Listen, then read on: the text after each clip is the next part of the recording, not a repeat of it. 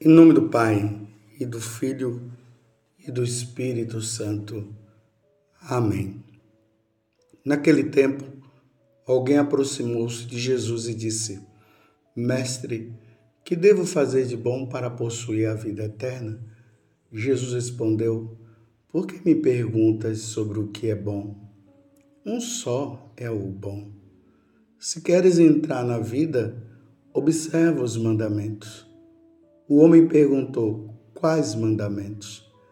Jesus respondeu: Não matarás, não cometerás adultério, não roubarás, não levantarás falso testemunho. Honra teu pai e tua mãe, e ama teu próximo como a ti mesmo. O jovem disse: tenho observado todas essas coisas. Que ainda me falta? Jesus respondeu: Se queres ser perfeito, vai, vende tudo o que tens, dá o dinheiro aos pobres e terás um tesouro no céu. Depois, vem e segue-me. Quando ouviu isso, o jovem foi embora, cheio de tristeza porque era muito rico. Palavra da salvação. Glória a vós, Senhor. Meus irmãos e minhas irmãs, hoje a igreja celebra a memória de São Pio X, um Papa que é santo. Veja só, a igreja olhou para este Papa e viu que ele tinha virtudes heróicas suficientes para ser canonizado e ser colocado no altar como exemplo para toda a igreja. Que coisa bonita termos um Papa que está à frente da igreja e que é santo, que dá exemplo para toda a igreja. São Pio X, ele nasceu numa família pobre e numerosa. Interessante que ele dizia bem assim: Eu sou um pobre de roça, eu sou um homem de, da roça, embora ele tivesse uma inteligência muito grande. Foi eleito Papa em 1903. Como sacerdote e bispo de Mantua e Veneza, foi grande pastoralista e por isso, como Papa, ele preocupou-se com a formação catequética e com a formação litúrgica e com o conhecimento da palavra de Deus. É interessante que o Papa São Pio X, ele viveu numa época em que as pessoas é, não, não comungavam diariamente. E para se comungar diariamente, era preciso uma autorização do diretor espiritual. E ele, vendo que a única forma de nós nos tornarmos santos e termos a pureza de coração seria através da Eucaristia, então ele promulgou e liberou a Eucaristia diária se hoje você comunga diariamente, dê graças a Deus a São Pio X. Uma outra coisa importante que São Pio X muito se preocupou foi com a Eucaristia das crianças. Porque nessa época também as crianças não, não podiam comungar, só quando estivesse adulta. E o Papa São Pio X, ele viu que uma vez que a criança ela já atingiu a idade da razão. E para que ela pudesse ser pura nos seus pensamentos e também no coração, ele promulgou também a Eucaristia para as crianças. Imagina, meus irmãos, que revolução não deve ter causado naquele tempo. Os prós e os contras, hein? Muitas pessoas entenderam, outras não Muitas deveriam ter dito que era exagero do Papa, mas o Papa tinha consciência. As crianças precisavam receber nosso Senhor o mais cedo possível. Bastava ela saber distinguir a Eucaristia. Bastava ela saber distinguir o, o sangue do Senhor, distinguir o pão do corpo de nosso Senhor e o vinho do seu sangue. Tendo esta consciência, ele dizia que já poderia comungar. Que Papa maravilhoso! Um Papa Santo. Ele tinha um lema, e o lema dele era restaurar tudo em Cristo. Esse era o pensamento dele. E o Papa São Pio X não tolerava nada de novidades na igreja. Nada de novidades na celebração eucarística, na liturgia, nada de novidades. Essas ideias modernistas ele combateu muito e combateu com muita eficácia. Esse é o Papa Pio X. Que ele nos ajude no caminho da santidade e se ele conseguiu ser santo, que nós sejamos também. Mas vamos para o evangelho de hoje, um evangelho maravilhoso. Mateus 19, de 16 a 22. Uma pergunta que um mestre da lei fez para Jesus. Um mestre da lei, não, me desculpa, um jovem. Esse jovem pode ser eu, pode ser você. Você vê que Mateus não identifica esse jovem. Ele não é identificado também para que nós pudéssemos nos colocar na situação dele. E veja que pergunta maravilhosa que ele faz para Jesus: Mestre, que devo fazer para possuir a vida eterna? Você já parou para fazer essa pergunta? Provavelmente esse jovem era desejoso do céu era desejoso de ter uma vida, mas uma vida eterna, não essa vida passageira que nós temos aqui. Ele aspirava por isso. Como todos nós, na verdade, aspiramos, né? Só que muitos acham que a vida eterna vai ser aqui na terra. Não vai ser aqui na terra. A vida eterna só no céu. Então nós deveríamos aspirar pelo céu. Entenda bem, quando eu digo que nós deveríamos aspirar pelo céu, desejar o céu, não é simplesmente, ah, eu quero morrer. Não é isso. Nós precisamos desejar estar no lugar onde Deus está. Lembre-se que Jesus, em algum, alguns momentos no Evangelho, ele fala sobre isso e aonde eu estiver. E onde é que ele está? No céu. Eu desejo que você esteja também. E se Jesus deseja que nós estejamos no céu, por que, que nós vamos desejar viver nessa terra? É lamentável quando nós ouvimos nos púlpitos as autoridades religiosas que só falam somente de uma de uma vida aqui, uma sociedade justa e fraterna. Vamos lutar por esta vida. Sim, nós devemos lutar por esta vida. Mas é, esta vida não é mais importante do que a vida eterna. Jamais.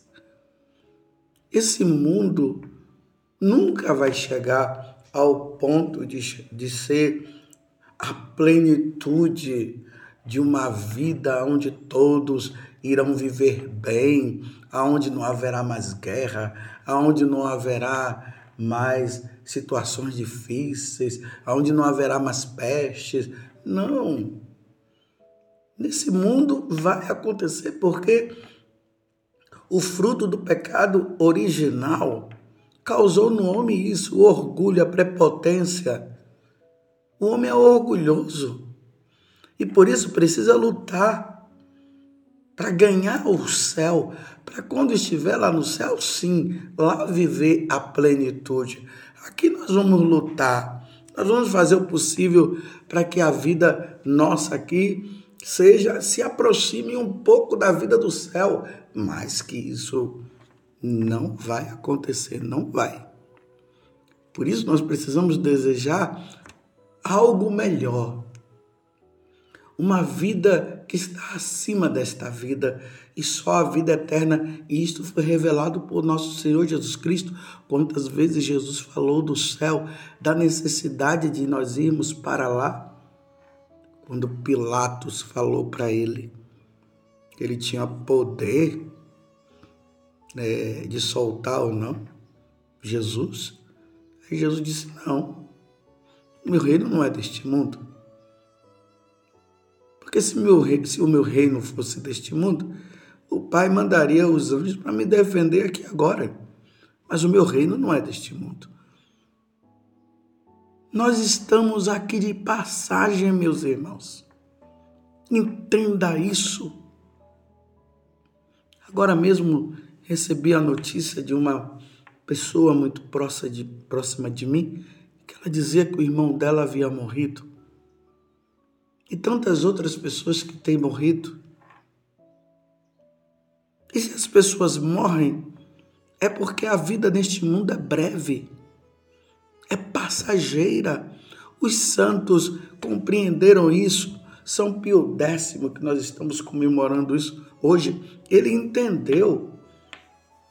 Ele não buscava uma vida nesta vida, ele buscava o céu, restaurar tudo em Cristo é, é justamente fazer com que as pessoas, porque era o lema dele, né, de São Pio X, restaurar tudo em Cristo é fazer com que as pessoas entendam que a vida dela consiste em estar em Cristo. E esta luta é um combate, esta vida é um combate. Um combate para a vida eterna. Como é, São Paulo falou para Timóteo: conquista a vida eterna, Timóteo. Não brinca, não, conquista dia após dia, dia, hora após hora, conquista a vida eterna. Você precisa conquistar a vida eterna. Você que está me ouvindo nesse momento, como eu também preciso lutar para conquistar a vida eterna. E diante desta pergunta que ele fez, Jesus deu a resposta. Então é só seguir os mandamentos. Se você quiser ganhar o céu, siga os mandamentos. E nós precisamos, meus irmãos, praticar e viver todos os mandamentos. Se estivermos em dívida com um mandamento e morrermos sem o devido arrependimento, não entraremos no reino dos céus. Você está entendendo? e precisamos entrar no céu. Então, amemos a Deus e vamos cumprir os mandamentos, vamos fazer o possível para não ofendê-lo e amá-lo de todo o nosso coração. E o jovem empolgou-se e disse que ele já praticava tudo e se tinha mais alguma coisa. E Jesus agora disse para ele: Olha, então, se você quer ser perfeito, vai. Vende tudo o que você tem, dá aos pobres e ganharás o reino dos céus. O que é que Jesus está dizendo para ele? Agora, Jesus já fala da perfeição. É preciso caminhar na perfeição. Precisaremos nos desapegar de toda e qualquer coisa. Tudo devemos nos desapegar. O nosso apego é Deus. A nossa busca é do Senhor. Só Ele e a Ele nós temos como patrimônio. Os santos compreenderam isso. E aí que nós vemos tantos santos que eram ricos de famílias nobres e eles abandonaram a riqueza que tinha para viver um segmento maior de desprendimento e de fidelidade e de amor a nosso Senhor Jesus Cristo. Aqui eu quero abrir um parênteses. Não vamos entender que todas as pessoas que são ricas têm que agora largar a sua riqueza e viver como um pobre. Não. Isso é para quem é chamado. Para quem é chamado para a viver uma vida mais radical no segmento de nosso Senhor, aí é, acaba deixando todas as suas riquezas para seguir nosso Senhor Jesus Cristo. Fechando o parênteses, eu volto ao que eu estava dizendo. Quantos santos deixaram a riqueza para seguir nosso Senhor? São Luís Gonzaga, por exemplo, ele era de uma família muito nobre. Quando ele entra é, nos jesuítas, fala-se que ele chegou ao ponto de esquecer que ele era de uma família nobre. Viveu a pobreza numa radicalidade tão grande que ele esqueceu até que era de família nobre. Seguiu Jesus na pobreza de uma forma radical. Um outro santo, que por sinal foi essa passagem do Evangelho de hoje que mudou a vida dele, Santo Antão. Santo Antão também era rico. Os pais já haviam falecido, só tinha restado ele e a irmã. Ele morava no Egito. E quando ele viu essa leitura do Evangelho, ele foi e cumpriu tudo que estava falando nesse evangelho.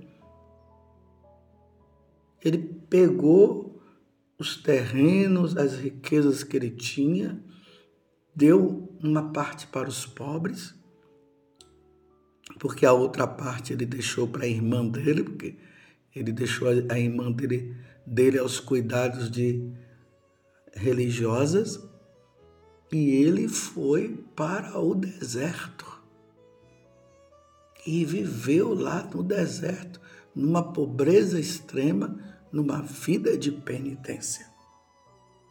Assim foi a vida de Santo Antão. Esse evangelho mudou, modificou a vida dele. Se nós olharmos a história do jovem rico, não é que ele acabou sendo condenado. Ele só não quis seguir Jesus na radicalidade que Jesus estava pedindo. Ele estava muito apegado ao dinheiro, às riquezas. Ele queria é, ganhar o céu, mas com uma certa segurança. O dinheiro que ele tinha era segurança, a riqueza que ele tinha era segurança. Ele não queria seguir Jesus, mas numa pobreza. Então ele voltou para casa. Ele fala que ele voltou porque ele estava apegado ao dinheiro, continuou provavelmente vivendo os mandamentos, mas não viveu essa vida radical com nosso Senhor diante do que Jesus tinha pedido. Se queres ser perfeito, Vende tudo que tem, dá aos pobres. Que Deus nos conceda a graça, meus irmãos, de desejarmos o céu. Vamos desejar o céu. Façamos tudo para ganhar o céu. E se tem alguma coisa na tua vida que te impede, lute contra esta coisa. É o que Jesus falou para o jovem rico falta-te apenas uma coisa. E você poderia se perguntar: o que é que falta na tua vida para você ganhar o céu? Faça isso no dia de hoje. Pare um momento, reze e pergunte: o que falta para você ganhar o céu, onde nós comemoramos a Assunção de Nossa Senhora, a entrada dela no céu. Peçamos a Nossa Senhora que ela interceda por nós, para que um dia nós também possamos entrar no céu. Diante das labutas e as guerras espirituais que nós vivemos neste mundo, nós possamos entrar na eternidade e ir para o céu, porque esse é o desejo de nosso Senhor. Ó Virgem Santíssima, não permitais que eu viva e nem morra em pecado mortal. Em pecado mortal eu não hei de viver, porque a Virgem Santíssima há de me valer, valei-me, Virgem Santíssima. Louvado seja nosso Senhor Jesus Cristo, para sempre seja louvado, e a sua mãe, Maria Santíssima.